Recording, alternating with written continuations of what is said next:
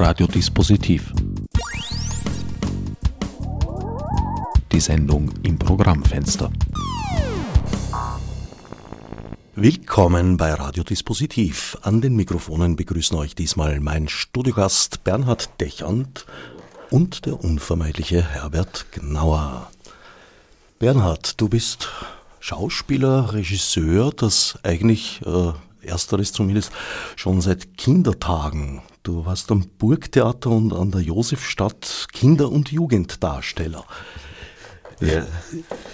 Wie, wie spielt sich so etwas ab? Ein, ein Übergang von einer Kindertheaterkarriere, Kinder haben ja doch einen ganz anderen Zugang zu Texten, zu einem erwachsenen Schauspieler und Regisseur.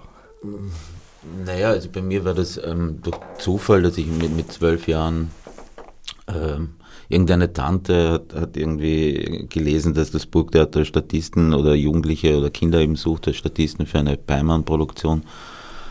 Und irgendwie haben sie mir immer gesagt, ja, ich bin ja so lustig in der Volksschule und so immer irgendwie beim, beim Theaterspielen gewesen. Und dann bin ich dort hingegangen und äh, bin halt engagiert worden und äh, habe halt dann so ab zwölf ja dann eben zwei Kinderrollen am, am, am Burgtheater gespielt, beide unter Beimann und dann eine große Rolle, eine Hauptrolle an der Josefstadt.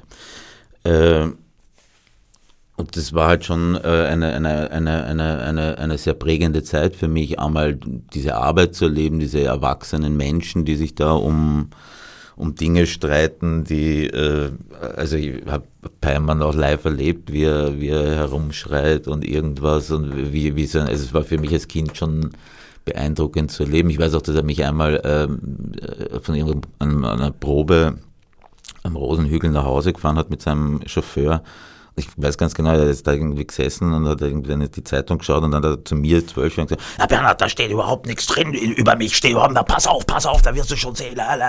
So, und irgendwie zwei Tage später ist dann Groß Kronenzeitung Beimann beschimpft wieder Österreich als Naziland und äh, und er war wie ein Kind froh und da, da, schau, schau. Also, und ich habe mir ist das doch auch dann auch als Kind manchmal sehr kindisch vorgekommen. Ne?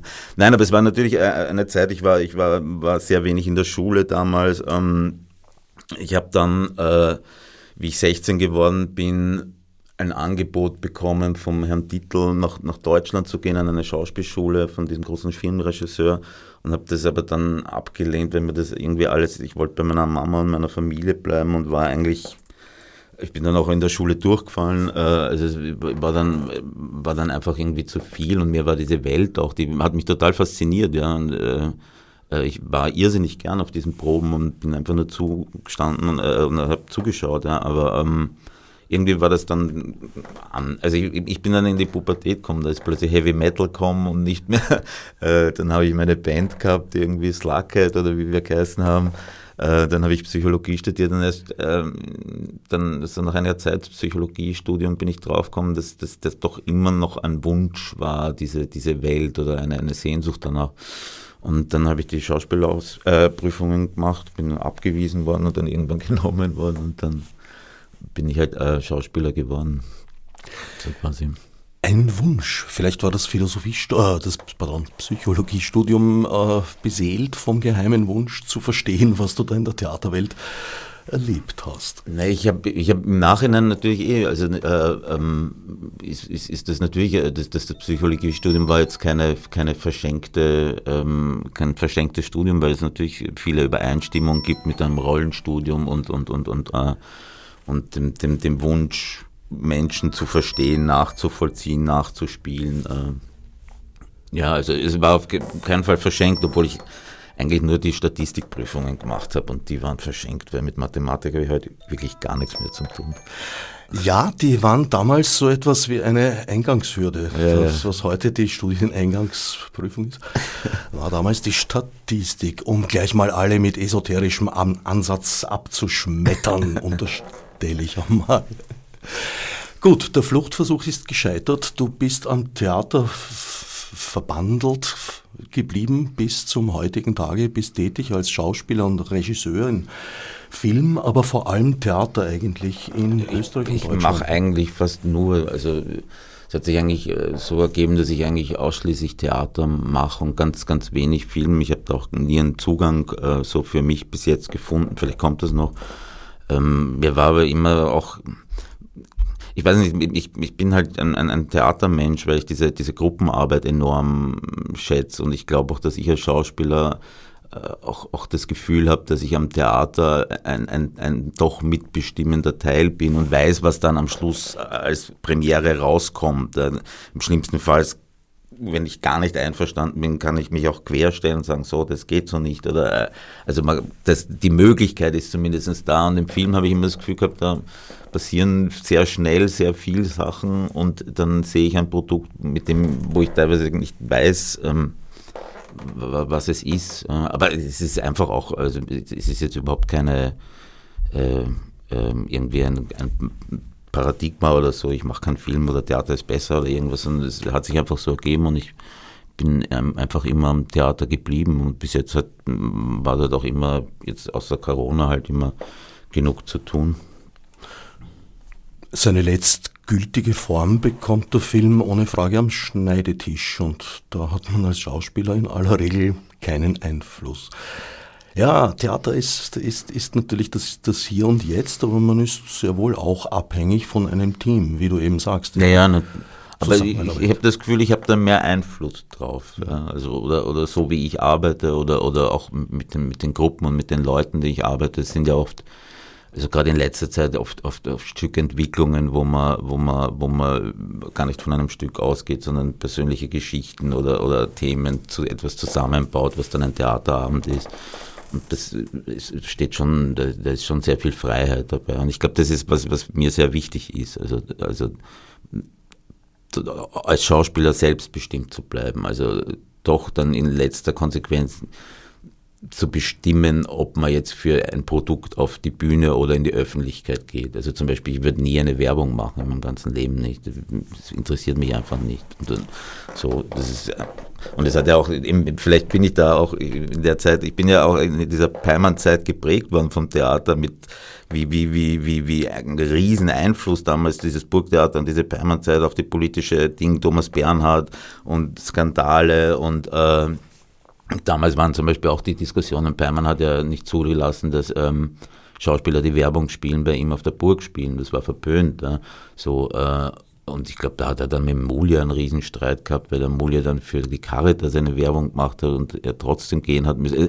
So, aber ich, ich, ich, ich, ich bin schon da, glaube ich, irgendwie ein bisschen so alte Schule noch, ja, ähm, wo ich mir denke, ja, was, was, was ist ein Schauspieler? Für was gebe ich mich her? Und, und wie, wie, wenn ich einmal mein, mein Gesicht für jetzt irgendwie eine Otterkringer Werbung hergebe und sage, bloß so erfrischt mich das, ja, ist das halt immer geprägt. Aber mich, mich, mich, interessiert es einfach nicht und ich finde das. Ähm, naja, ja. wenn man dafür die nächsten zehn Jahre seine Theaterproduktionen finanzieren kann. Ja, das ist natürlich immer geldmäßig eine Streitfrage. Aber ich habe letztens ein Interview von einem sehr, sehr guten Schauspieler gelesen, den ich, den ich sehr mag, ja, und äh, der dann gesagt hat, naja, äh, ähm, für Werbung äh, sein Gesicht herzeigen ist überhaupt kein Problem, aber für politische Parteien, das würde er nicht tun. Ja.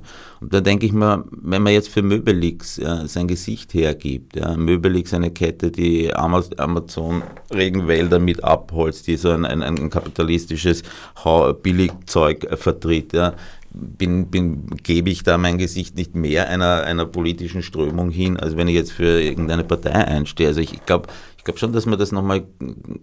Äh, ich, ich, das ist, ich, ich würde, glaube ich, nie in meinem Leben irgendwie anderen Künstlern irgendwie sagen, was sie tun oder nicht tun sollen. Das war für mich, glaube ich, immer so etwas, wo ich mir dachte, na, da, auch wenn es vielleicht eitel klingt, bin ich mir zu schade dafür. Das ist, da habe ich keine Zeit die Abzweigung, dass das genau dein Job äh, ist, als Regisseur anderen Künstlern zu sagen, was sie tun sollen und nicht, die lassen wir jetzt mal links oder rechts, je nach Ansicht liegen und greifen eher den Begriff der Selbstbestimmung auf. Das höchste Maß der Selbstbestimmung findet man natürlich im Soloprogramm und genau ein solches war vor kurzer Zeit von dir im Club U zu sehen und wird in kurzer Zeit wieder zu sehen sein. Was sage ich zu sehen? Zu erleben. Ja, also ich ähm, mache jetzt einen Abend, der heißt Oskar Werner. Ähm, kompromisslos in den Untergang. Das ist ein Abend, der, der mir irgendwie passiert ist. Ähm, ich habe, also ist eigentlich der Vorläufer dieses Abends ist, dass ich einen Kinski-Abend gemacht habe, der mir auch passiert ist, weil mich Leute gefragt haben, damals noch in Deutschland am Theater, ob ich das nicht machen will, weil ich doch irgendwie manchmal so ein bisschen äh, eine Energie habe wie er und ein bisschen so äh, herumschreie wie er, so also als, als Spieler jetzt. So. Und ähm, und dieser Abend ist dann jahrelang gelaufen und ist dann irgendwann ins Volkstheater in die Rote Bar gekommen und dort hat ihn die Sibylle Fritsch gesehen, die damals die Rote Bar geführt hat.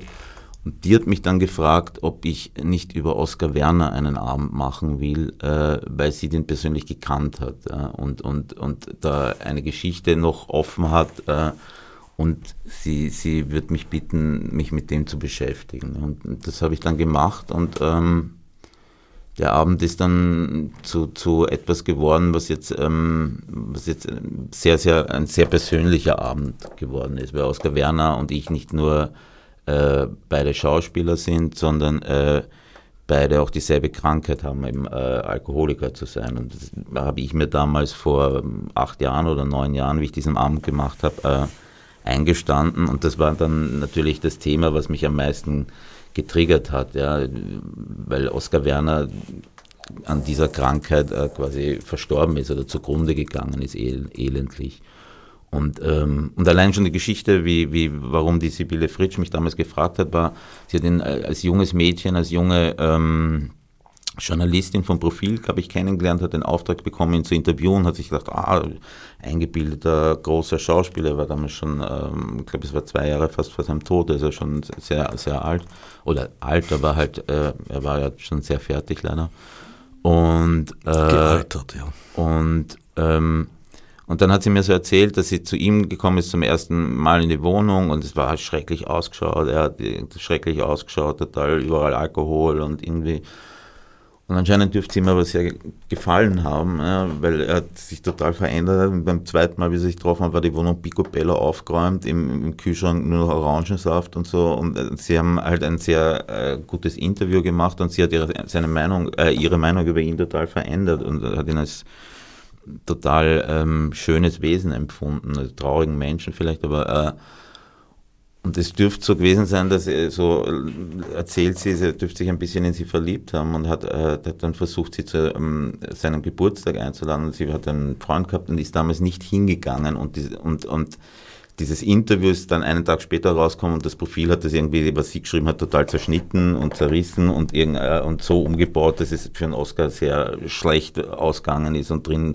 eher nur um Geld und was weiß ich was gegangen ist. Und er hat sie dann angerufen, war bitter enttäuscht. Äh, und äh, ein Jahr später oder ein, eineinhalb Jahre später ist er dann gestorben. Und ich glaube, es war noch immer so ein bisschen bei der Sibylle dieses, hätte ich ihn damals, wäre ich damals dahin, hätte ich ihn vielleicht retten können, hätte ich vielleicht irgendwas machen können, ja, so und, und, und so, ein, so ein Schuldgefühl. Und das hat mich getriggert, weil das ist genau so was Alkohol- und Co-Abhängigkeit, ja, also wo man bildet sich ein, man kann diese Menschen irgendwie retten und wenn man etwas tut, äh, so.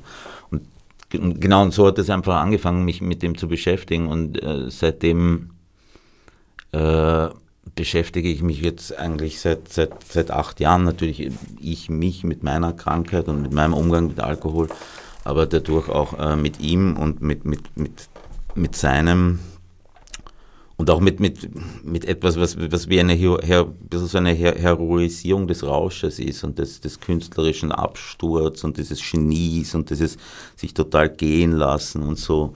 Äh, was Gott sei Dank immer weniger wird, habe ich das Gefühl, in unserer Gesellschaft, dass wir da anders nachdenken drüber und das nicht mehr so als, also der große schreiende Regisseur ist nicht immer nur mehr das Genie, sondern langsam sagt man, ja Kind, Alter, warum schreist du eigentlich nur? Also so, man, man versucht da schon dieses, was man früher so heroisiert hat, der Künstler, der muss so sein oder die Künstler, die müssen ja leiden und Kunst kann nur durch Leid entstehen und Schmerz und bla bla bla. Ähm, das wird, wird, ändert sich Gott sei Dank ein bisschen. Und ich glaube, das, das, ist auch zum Beispiel ein Teil von diesem Stück, dass ich äh, da mit ihm halt diskutiere und äh, er sagt ja immer, er hat am, am, Tisch der Götter gesessen und Rotwein ist äh, das Getränk der Götter und der Rausch ist der kreativste und äh, der zitiert dann Goethe mit ohne, wenn, wenn du, wenn du nicht quasi Alkohol, also äh, wenn du, wenn du, ähm, wenn du den Rausch nicht hast, dieses dieses jedes Mal stirb und wieder werde, ja, dann bist du nur ein dunkler Gast äh, auf trüber Erde und so. Also es, ist, äh, es ist immer alles sehr heroisiert ja, oder sehr äh, eingebaut und ähm, genau, und ich versuche das halt auf meine Art zu, zu zerlegen, weil ich ich glaube schon, dass ich früher sehr, sehr solche, solche, wie ich jünger war, ähm, diese Dinge auch mehr geglaubt hat. Der, der, der coole Club der 27-Jährigen oder irgendwas, die sich alle dann totgesoffen haben oder umgebracht haben. Also das, das, das ist schon was, was, was, was Faszinierendes, so dieser Wahnsinn und diese Selbstzerstörung und, und, und so ein Untergehen und auch diese Freiheit zu sagen, ich gehe unter, wann ich will und so. Und ähm, aber je älter ich geworden bin und je mehr ich auch gemerkt habe, wie, wie schlecht mir das tut, ja, oder wie, wie, wie falsch das für mich und für mein Leben ist, äh, ähm, desto mehr versuche ich das hin zu, zu hinterfragen. Einfach. Oskar Werner ist für mich einer der letzten Vertreter einer, einer, einer Theatergeneration, die noch sehr in einem romantischen Geniekult verhaftet war.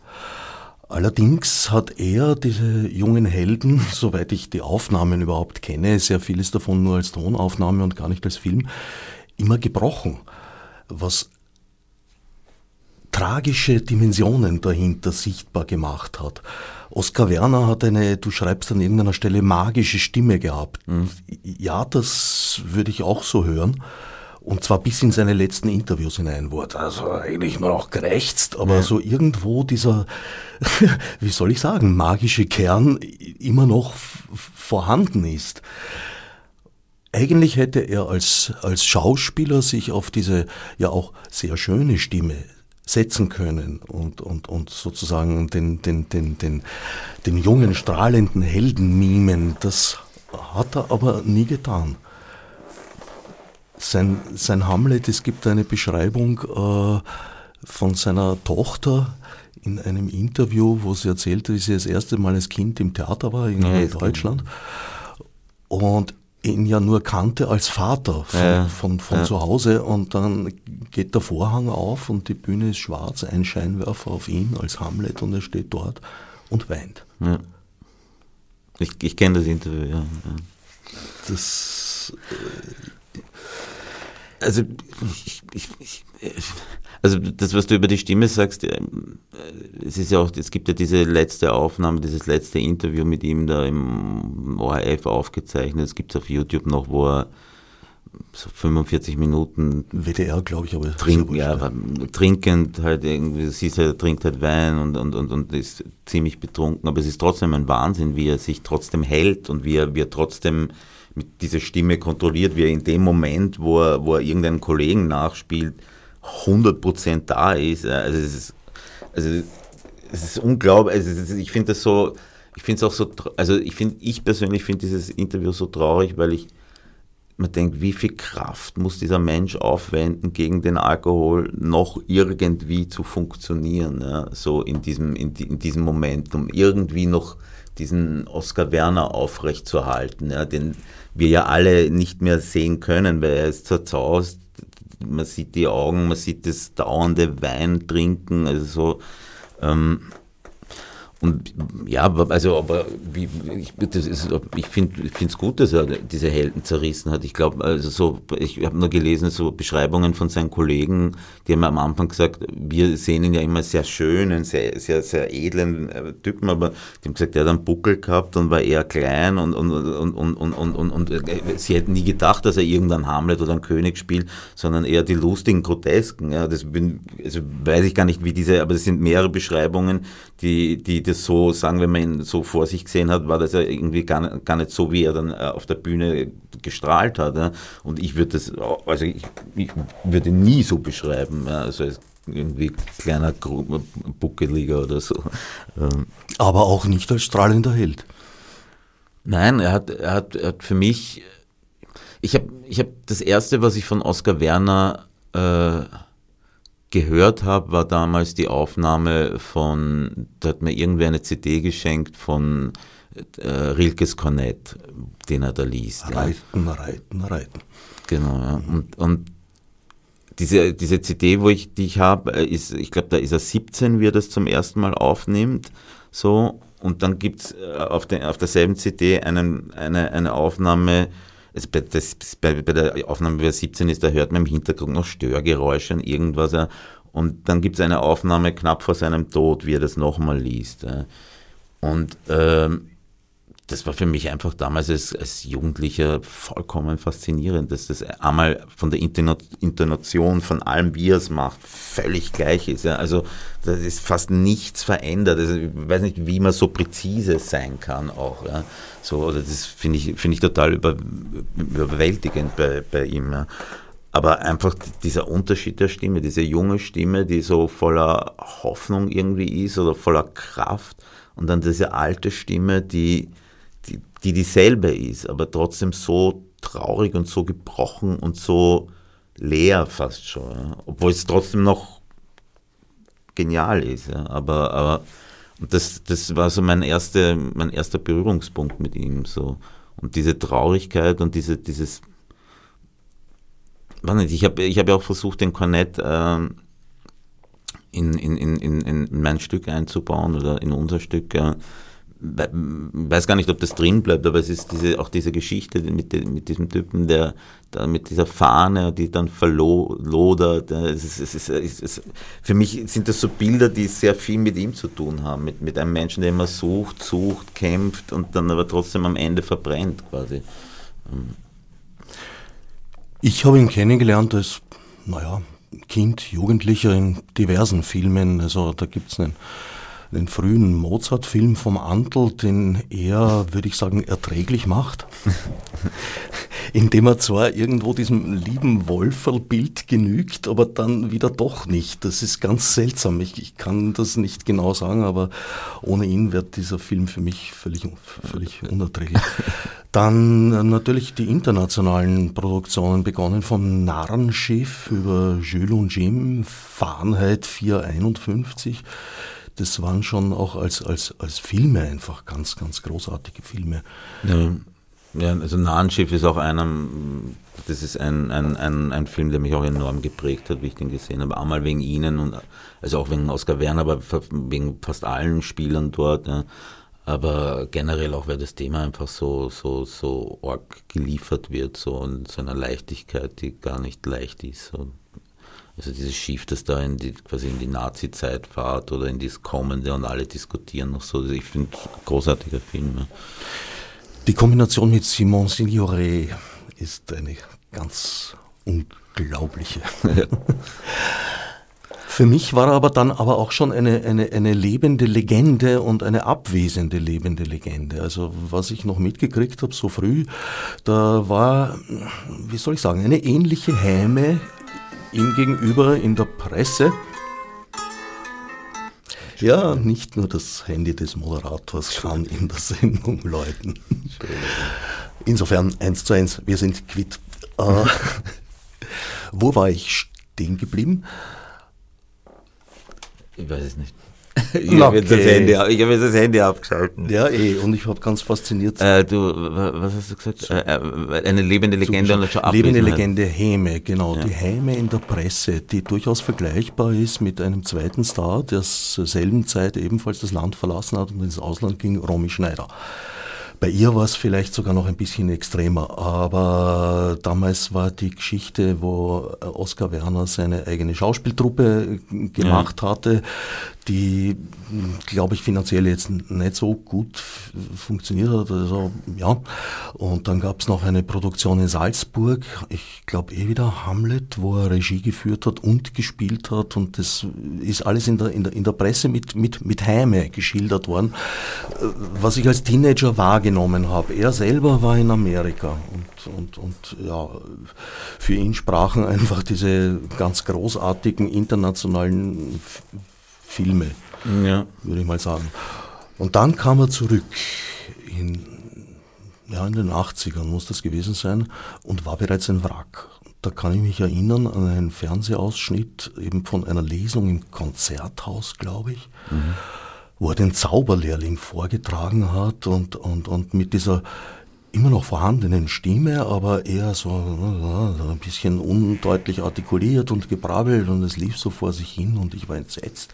Und dann gab es aber so Momente drin, wo er wieder erwacht ist, wo da ein, ein Funke irgendwo zu, zu, zu spüren und zu sehen und zu hören war, den man ja als göttlich bezeichnen könnte schon. Oder als genial. Ja, ich, ich, ich, ich fange diesen Text mit einem, mit einer, mit einer, mit einem Zeitungsartikel über ihn, über eine Lesung in Krems an, wo im Brauhaus äh, irgendwie ein 14 Monate vor seinem Tod liest.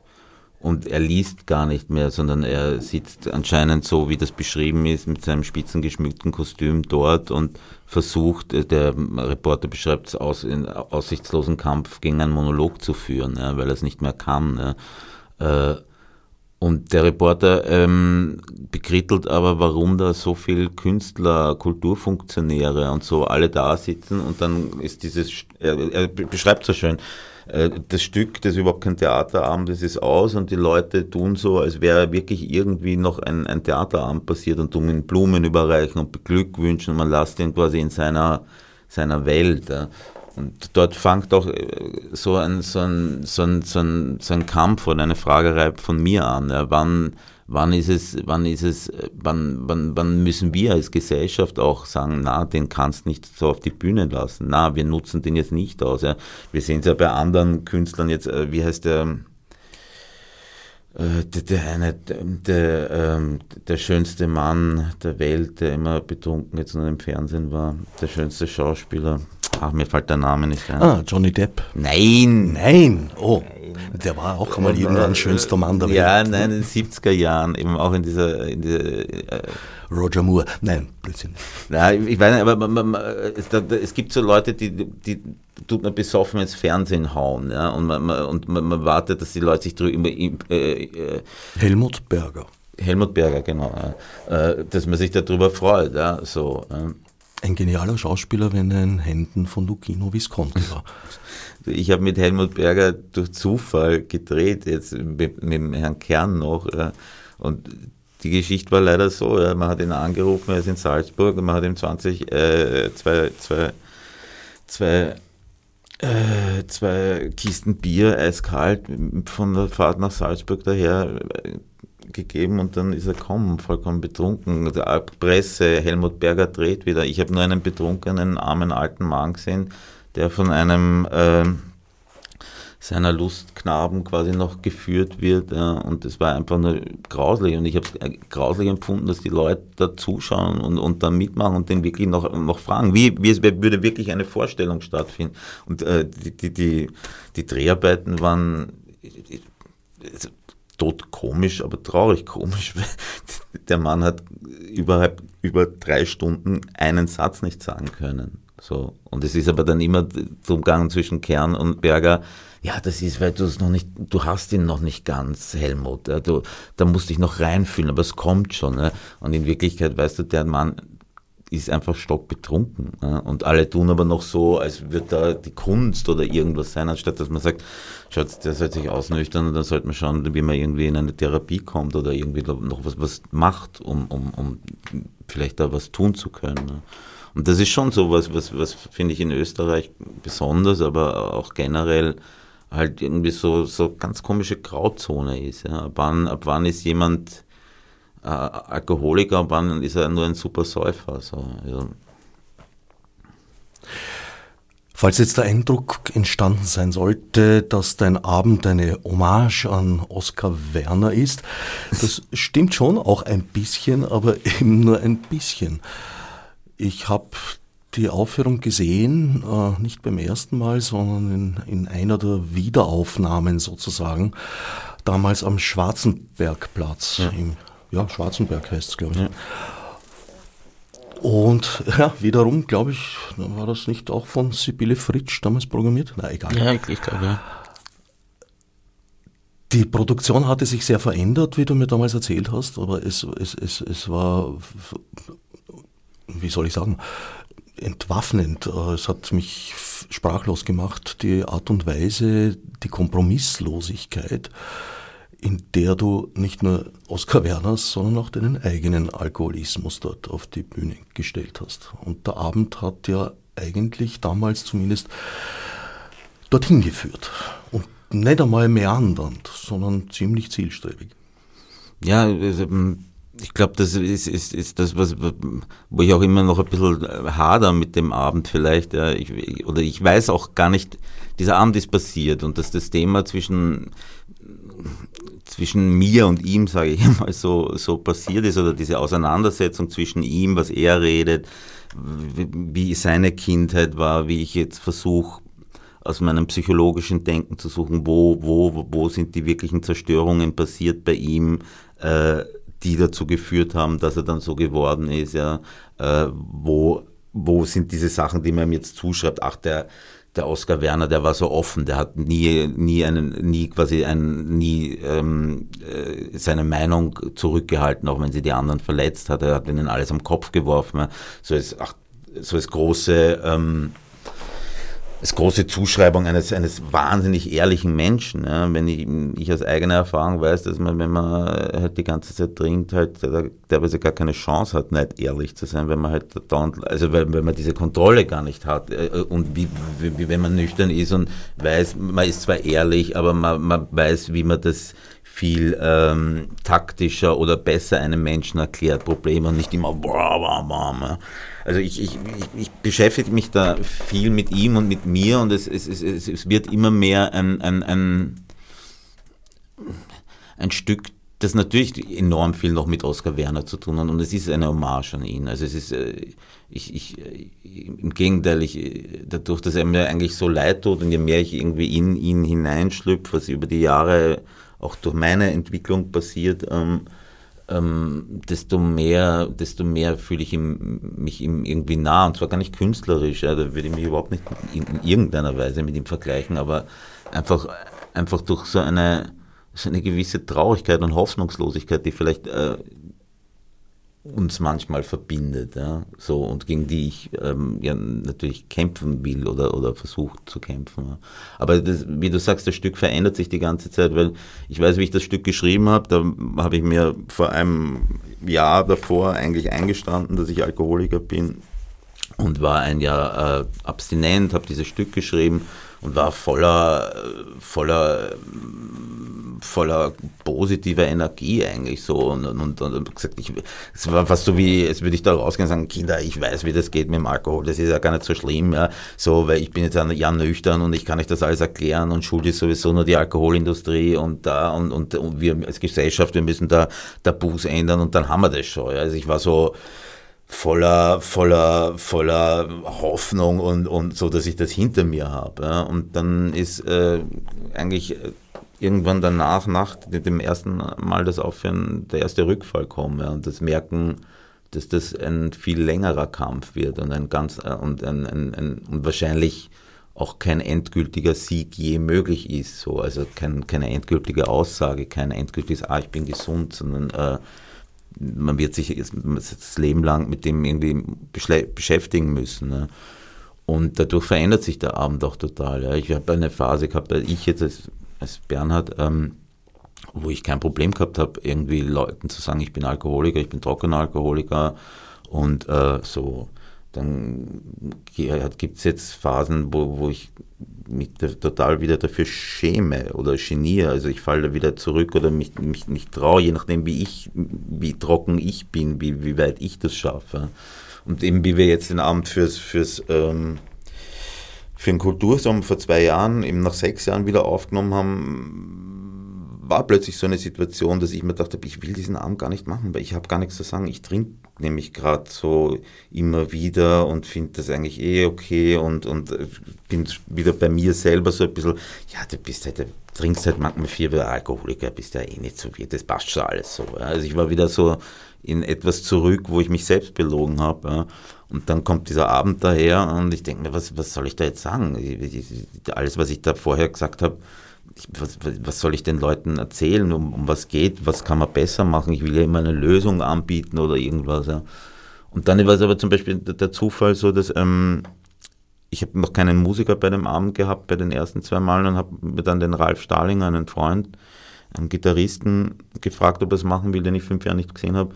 Und der kommt zu mir und wir, wir reden über den Abend und er sagt, ja, Bernhard, du weißt ja, ich bin auch Alkoholiker, ich hab, bin aber jetzt zwei Jahre abstinent. Ja. Und plötzlich hat er mir dann seine ganze Leidensgeschichte erzählt und wie, und dann haben, haben, hat er diesen Part in dem Stück übernommen, den ich damals noch übernommen habe, wo ich noch den Mut gehabt habe in dieser Zeit, ja, den habe ich jetzt zum Beispiel wieder, ja, aber, aber damals habe ich ihn eine Zeit lang nicht gehabt, da rauszugehen und sagen, ich bin Alkoholiker und, das, und es passiert mir das und wenn ich nicht aufpasse, kann ich das und das und das machen, Dinge, für die man sich schrecklich geniert. Ja.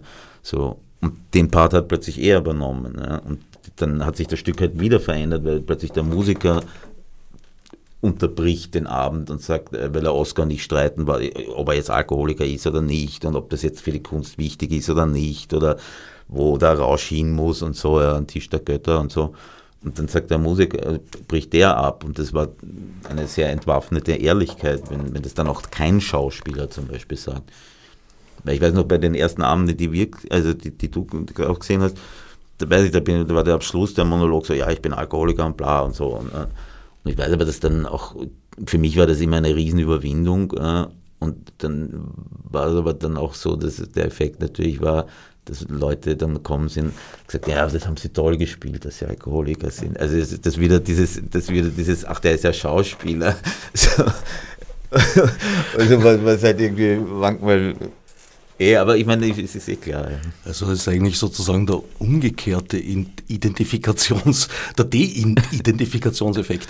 So wie Klaus-Jürgen Jürgen Wussow, also die, die Schwarzwaldklinik oder was weiß ich, was da gespielt hat, tatsächlich Briefe bekommen hat, in denen stand, ja, lieber Herr Wussow, wir wissen, Sie sind kein Mediziner, sondern Schauspieler, aber vielleicht können Sie uns doch eine Diagnose stellen. Äh, haben die jetzt angenommen, okay, du kannst das nicht sein, weil du spielst es ja. ja.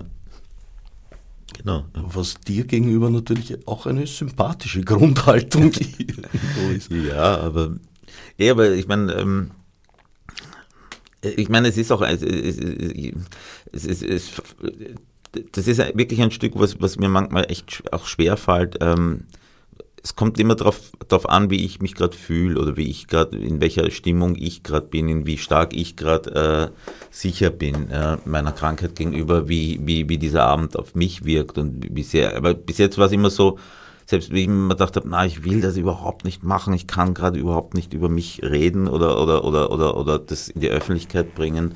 Ähm, war es dann immer, wenn's, wenn, wenn passiert ist, war es eine Art also es ist gut. Ich denke mir, es ist halt irgendwie eine Art Therapie auch für, für mich, diesen Abend zu haben und den werde ich wahrscheinlich halt äh, mein Leben lang immer wieder irgendwo spielen, ne? weil er mich immer wieder irgendwo beschäftigen wird. Und naja, weiß ich jetzt nicht. Also als, aus Publikumssicht würde ich dem widersprechen, weil äh, der Abend weit mehr ist als eine, eine, eine Therapie.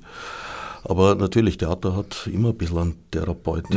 Nein, aber, aber, vielleicht ist es für mich, also, ja, ja, ja, weil ich frage mich manchmal, ich frage mich wirklich, warum, manchmal bei diesem Abend, warum mache ich, was will ich den Leuten eigentlich sagen? Sollen die jetzt mir zuhören, dass ich jetzt ein äh, trauriger Alkoholiker bin und der Oscar auch und dass er es nicht verstanden hat und ich aber herausgefunden habe, warum er, also ich frage mich manchmal nach dem Sinn und dann höre ich aber doch immer wieder, es sind ja auch sehr viele Fakten in dem Abend und es geht auch um, um, um, um wirklich in Österreich diese Tabuisierung und, und diese Heroisierung von und, und, und, und der unterschiedliche Zugang zu den verschiedensten Substanzen und was ist überhaupt Rausch und wie gehen wir mit ein, als Gesellschaft mit Rausch um, ja? weil das ist ja ein, ein wichtiger Bestandteil unserer Gesellschaft, wir den ja niemanden wegnehmen. Ja? So, äh, aber wie, wie, warum lassen wir nicht zu, dass jeder selber bestimmen kann, welche Substanzen ihm gut tun, welche sind legal und welche illegal? Ja?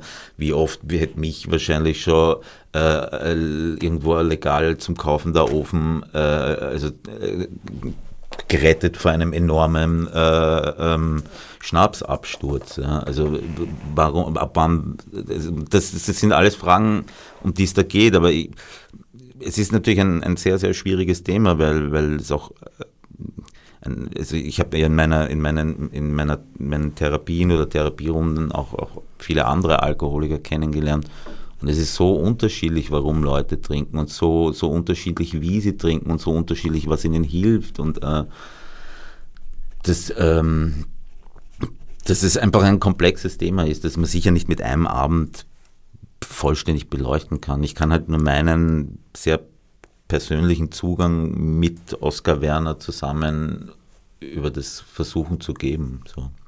Ich wollte vorhin auch nicht den Effekt, den du verspürst, erlebst, in Frage stellen. Das kann ich ja nicht. Das mhm. ist ja bei dir. Äh, sondern meine Beobachtung als Publikum eigentlich wiedergeben. Und die war eben, dass du das Thema aufgreifst oder die vielen Themen, die darin liegen, in einer ja, sehr schonungslosen Art und Weise, die auch durchaus verstört. Also wenn man sich darauf einlässt. Es ist stellenweise ein sehr unterhaltsamer Abend, aber es ist ein, ein, ein Abend, das ist, klingt jetzt sehr platt, voller Abgründe natürlich. Und äh, wo er endet, ist jetzt eigentlich schwer, schwer zu sagen. Ich glaube, bei Oskar Werner ist er auch jemand, der, der Im, sehr viel Abgründe gehabt hat. Im Abgrund gelandet ist. Ja. ja, und auch dort leider gelandet ist, ja. Und, ähm, und wenn du das so beschreibst, ist das wahrscheinlich auch äh, richtig so. Ja. Also und, und, und ich, ich, ich kann für mich einfach eh nur das machen, was ich machen kann. Ich kann nur das schreiben, was ich so und ich kann ja immer das verändern. Und zum Beispiel jetzt ähm, ähm, der Ralf Stahlinger, von dem ich jetzt erzählt habe, der, der Gitarrist, der jetzt äh, die letzten Vorstellungen bei mir war, der hat in der Corona-Zeit äh, sein wieder aufgehört, äh, Gitarre zu machen, wird jetzt ÖBB-Beamter äh, also ÖBB-Zugsfahrer, was, was, äh, irgendwie super ist, weil, weil er halt äh, wahrscheinlich dadurch auch mehr Sicherheit hat. Ja. Äh, aber jetzt äh, habe ich einen neuen Musiker, auf den ich mich sehr freue, den Stefan Sterzinger, mit dem ich das jetzt mache, ein Akkordeonist. Ähm, und, und der hat natürlich wieder einen ganz anderen Zugang. Es ist einmal auch ein, ist ein bisschen älter, also eine, eine, eine, eine Generation über mir, sagen wir mal, und hat auch einen anderen Zugang zu, zum, zum Alkohol. Und, und, und das kommt, passiert jetzt auch gerade, dass das wieder in dieses Stück eingebaut wird oder eine neue Färbung bekommt, dass da eine neue Stimme quasi kommt, die, äh, die se seinen persönlichen Zugang mit in, in, in das bringt. Weil wir alle haben, haben einen, einen Zugang zum Alkohol. Also, also wir alle haben ein, ein, ein ein, ein, eine Beziehung mit ihm. Selbst wenn wir nicht trinken, ist das ja auch eine Nicht-Beziehung. Ja. Und äh, ich glaube, das, dass das Thema eh für uns alle irgendwo interessant ist und wie, wie, wie jeder von uns kennt Leute, die, die Probleme mit Alkohol haben, die sich dadurch äh, schlimme Dinge zufügen oder ihrem Umfeld. Diese neue Stimme im Abend wollen wir uns doch mal anhören. So, jetzt aber. Zur Mitte, zur Titte, zum Sack Wer Liebe mag und Einigkeit, der trinkt auch mal eine Kleinigkeit auf die Männer, die wir lieben und die Penner, die wir kriegen. Wasser macht weise, lustig der Wein. Drum trinken wir beides, um beides zu sein. Das erste Bier, das löscht den Durst, ein zweites stimmt mich heim. Nach deren ist mir alles wurscht und trinke einfach weiter. In Vino Veritas, in Vino Veritas. Vino Veritas. In Vino Veritas. In Vino, in Vino, in Vino Veritas. Zu viel trinken kann man nie, doch trinkt man nie genug. Bist du voll, so leg dich nieder, nach dem Schlafen trinke wieder morgens ein Bier und der Tag gehört dir auf Bier, das rat ich dir, Bier auf Wein, das lass sein. In Vino Veritas, in Vino Veritas, in Vino Veritas, in Vino Veritas, in Vino, in Vino, in Vino. Veritas. Alles ist vergänglich, nur der Durst bleibt lebenslänglich. Ist der Ruf erstmal ruiniert, trinkt es sich ganz ungeniert ein Achterl leer. kann niemand verwehren. Alkohol, du edler Geist, wie oft du mich zu Boden reißt, reißt du mich noch zehnmal nieder. Steh auf und trinke wieder. In Vino Veritas. Lieber Mond, du hast es schwer. Bist, ja. Lieber Mond, du hast es schwer. Entschuldigung. Lieber Mond, du hast es schwer, hast allen Grund zur Klage. Bist nur zwölfmal voll im Jahr, ich bin es alle Tage. Der größte Feind des Menschen wohl ist und bleibt der Alkohol. Doch in der Bibel steht geschrieben, du sollst doch deine Feinde lieben. In Vino Veritas. In Vino Veritas. Veritas. In Vino Veritas. In Vino, in Vino, in Vino Veritas. Ein Bierchen in Ehren kann niemand verwehren. Auch Wasser wird zum edlen Tropfen, mischt man es mit Malz und Tropfen, Wein und Wein. Wer ist so wohl wie nie? Schenk ein, schenk ein, das nennt Therapie. Mein letzter Wille, noch mehr Promille. In Vino Veritas. Wer dich verschmäht, du edler Wein, der ist nicht wert, ein Mensch zu sein. Fünf Schnitzel und ein Bier, fünf Bier Schnitzel, wer die Wahrheit im Wein ist, ja, der Versuch nicht aufgeben. Bier löst keine Probleme, aber Wasser tut das auch nicht. Das Bier, was ich esse, das trinke lieber betrunken und nüchtern sein, immer die Wahrheit nüchtern betrachtet, das ist ja besoffen alles viel.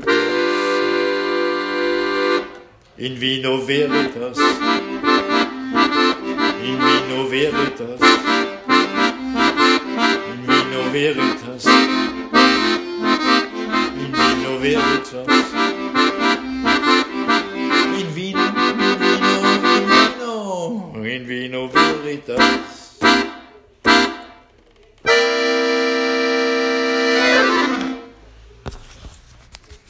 So, naja, viel Spaß damit. Stefan Starzinger. In Sterzinger. Sterzinger, Jesus, um Gottes Willen. Stefan Sterzinger in Vino Veritas. Wie, wie habt ihr zusammengefunden? Ähm, ich, wir kennen uns einfach. Äh, ich habe ihn öfter spielen sehen und ich mag das sehr, was er, was er textlich und mit seinem Akkordeon macht. Und äh, wir haben uns jetzt getroffen äh, bei, bei, bei, beim Lobau Camp. Da haben wir ein Festival gemacht, äh, äh, eben gegen die Stadtautobahn und ähm, da habe ich ihn irgendwie gefragt, weil ich eben gerade vorher erfahren habe, dass der Ralf Stahlinger eben durch Corona nicht mehr Musik macht. Und ich, wollte noch sagen, das, das, die Aufnahme war jetzt äh, nur eine Probeaufnahme von, von einem Text, den, den ich halt in diesem Stück geschrieben habe. Das sind nur so aus dem Internet eigentlich äh, Saufsprüche zusammengeschrieben. Aber ähm, der Stefan Sterzinger bringt jetzt äh, gerade eine neue CD raus mit seinem Bella Flor, Bello Flor Akkordeon Impro Quartett. Und das sind äh, der Paul Schubert, die Nikola Zaric, der Stefan Heckel und der Stefan Sterzinger. Und ähm, nur als, als Werbung und Ankündigung, am 1.8. um 20.30 Uhr haben die im Borgia und Bess ihre CD-Präsentation, also ein Geheimtipp, würde ich mal sagen. Nähere Informationen vermutlich unter sterzinger.priv.at im Internet. Nähere Informationen zur Aufführung des Oskar Werner Abends, sage ich jetzt mal, weil der Titel ändert sich ja auch im Laufe der Zeit, wenn auch nur geringfügig. Vielleicht demnächst auf deinem Website unter www.bernhard-dechand.at. Das war jetzt eine kleine Kritik, dass deine Website noch nicht aktuell ist. Ja, wir, wir arbeiten dran, aber auch, man kann auch, also der, der Abend wird jetzt jedes Monat einmal im Club U, im Otto Wagner Café äh, ähm, stattfinden, fast immer Donnerstag. Die nächsten Termine sind der 23.06., der 21.07., das 13.10. oder 10.11. und äh, den August- und September-Termin sind wir gerade am Herumgeschachteln. Äh, Weil es ist ja auch quasi jetzt 100-jähriger Geburtstag von Oskar Werner. Deswegen gibt es auch im Metro-Kino eine große Ausstellung über ihn, ist auch sehr empfehlenswert. Äh, also er wäre 100 Jahre alt geworden in diesem Jahr. Deswegen machen wir das jetzt jedes Monat und äh, an seinem Geburtstag werden wir dann eine, eine Sondervorstellung vielleicht machen. Das heißt, du bist jetzt auf einige Zeit an Wien gebunden? ich bin durch meine Tochter und Wien selbst eh immer an Wien gebunden. So, ich komme da nicht weg mehr. So. Naja, du spielst schon noch nach wie vor viel in Deutschland, glaube ich, oder? Ja, ich meine, jetzt Corona haben wir, haben wir nicht viele, waren wir einmal in Bonn, aber dann war mir das alles auch, auch zu mühsam mit, mit Corona hin und her und, und so äh, und, und dann immer Proben. Also ich, aber äh, Nein, aber, aber, in letzter Zeit bin ich doch sehr gern in Wien. Ne? Das nächste, was ich dann außer Oskar Werner spielen werde, ist im Rabenhof äh, von der Stefanie Sargnagel, das neue Stück ab Oktober. Äh, und ja, ich war sehr viel in Deutschland und ich, ich mag die Deutschen und die deutschen Städte sehr gern, aber irgendwie ist meine Heimat halt meine Heimat. so wie Oskar Werner auch zwangsläufig vielleicht nach Wien zurückkehren musste. Wobei stimmt gar nicht, er ist im Kremser Raum dann hängen geblieben ja. und vor allem interessanterweise bei einer Rolle, die, mit der er auch begonnen hat, so als Vorsprechrrolle, wie er in einem Interview oder in einigen Interviews erzählt, in einem Stück, das in Österreich äh, meiner Ansicht überhaupt nichts zu suchen hat, nämlich der Prinz von Homburg. Warum ich finde, dass es in Österreich äh, nicht, nicht zu suchen hat, ist, weil ich glaube, dass die Grundproblematik hier bis heute nicht wirklich verständlich ist. Äh, der Prinz von Homburg hat das Problem, dass er im preußischen Heer eine Schlacht gewinnt, indem er einen Befehl missachtet. Und obwohl Schlacht gewonnen, wird er für diese Befehlsverweigerung Missachtung zum Tode verurteilt. Das ist das Dilemma dieses Stückes. Und das ist innerhalb der preußischen Logik auch durchaus nachvollziehbar, aber die österreichische Logik ist eine andere. Wir hatten einen Orden für dasselbe Vergehen. Du musstest erfolgreich sein, damit du den kriegst. Sonst war der Ausgang eher ungewiss, je nachdem, wie nahe du dem Kaiser ausgestanden bist. Aber ja, grundsätzlich äh, hatten wir gegen Regelverstöße, wenn sie erfolgreich sind und dem Ganzen nützen, äh, nichts einzuwenden. Und das Zweite ist, dass natürlich der Prinz von Homburg die Rolle ist, die nur einem sehr jungen Schauspieler eigentlich äh, möglich ist, würde ich mal sagen. Ja, also das, ich finde natürlich durch das Regie-Theater und so, man, kann, ich, ich, ich würde mich nie auf das einschränken, dass irgendeine Rolle nur irgendwem möglich ist. Also ich glaube, es gibt immer, es gibt immer irgendwelche Tricks und, und, und und, und Contents, die man machen kann, dass es auch ein alter Schauspieler spielen könnte. Aber äh, ja, aber natürlich ist es eine klassische Paraderolle für einen jungen, verzweifelten Heißsporn, ja, der, der Vollblutschauspieler. Ja. Ja. Der er war. Der er war. Der du auch irgendwo bist. Obwohl, auch nicht mehr ganz jung. Da sind wir ja gerade vorher drauf gekommen, dass wir jetzt merken, dass wir nicht mehr jung sind. Ja, das lässt sich nicht verhindern. Aber das ist tatsächlich eine, eine Parallele, sofern das in der Sendung nicht eh schon herausgekommen ist, die ich sehe zwischen euch. Diese Unbedingtheit, die Kompromisslosigkeit. Ja, ne, ja, ja, also ja, also das, das Kompliment kann ich sogar annehmen. Oskar Werner hat gesagt, man kann nicht äh, was ähm, Kritik, mit Kritik kann man umgehen, aber gegen Komplimente ist man machtlos. Und äh, ich habe das oft so ähnlich empfunden, aber ich, ich glaube auch, dass man, dass man bei dem Thema und wenn man sich mit ihm beschäftigt, dann, dann muss man auch kompromisslos sein in, in, in der in, also ich kann nicht ein, ein, ein, ein Stück über ihn machen und mich dann nicht trauen oder ich glaube, das bin ich ihm irgendwie schuldig, wenn ich ihn auch so angreife oder, oder auch, auch so öffne und, und eben Weißt, das erste Mal, wie wir, wie wir diesen Oskar Werner Abend im, in, der, in, in der Roten Bar gemacht haben, habe ich ein, ein, ein Plakat gemacht, da ist gestanden Oskar Werner wanted tot oder unsterblich. Also so quasi wie ein Western-Plakat. Und das eine Bild war er als ganz junger, wunderschöner, das andere war äh, ein Videostil aus diesem, aus diesem letzten Interview, wo er so betrunken ist. Ja.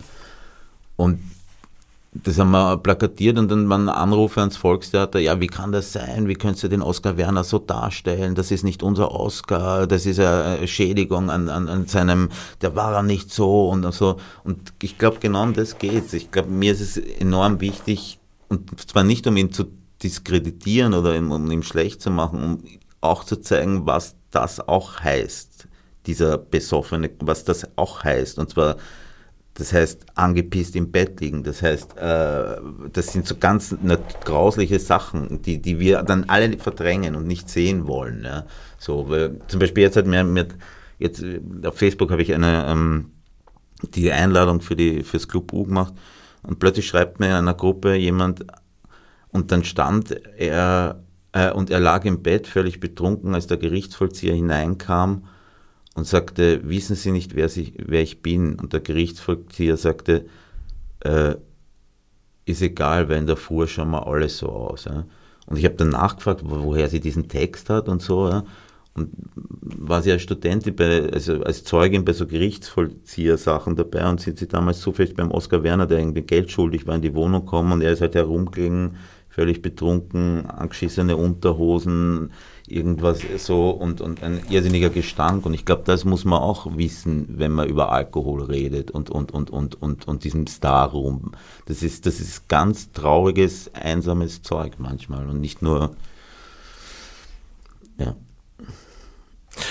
Donnerstag, 23.06.2022, 20 Uhr im Club U in der Künstlerhauspassage am bzw unter dem Wiener Karlsplatz und dann in weiterer Folge bei einigen weiteren Terminen zu erleben, die demnächst auf dem Website von bernhard-dechand.at nachzulesen sein werden. Ich danke selbigen für den Besuch im Studio und all anderen fürs Zuhören. Margot mit Fichte subsidiar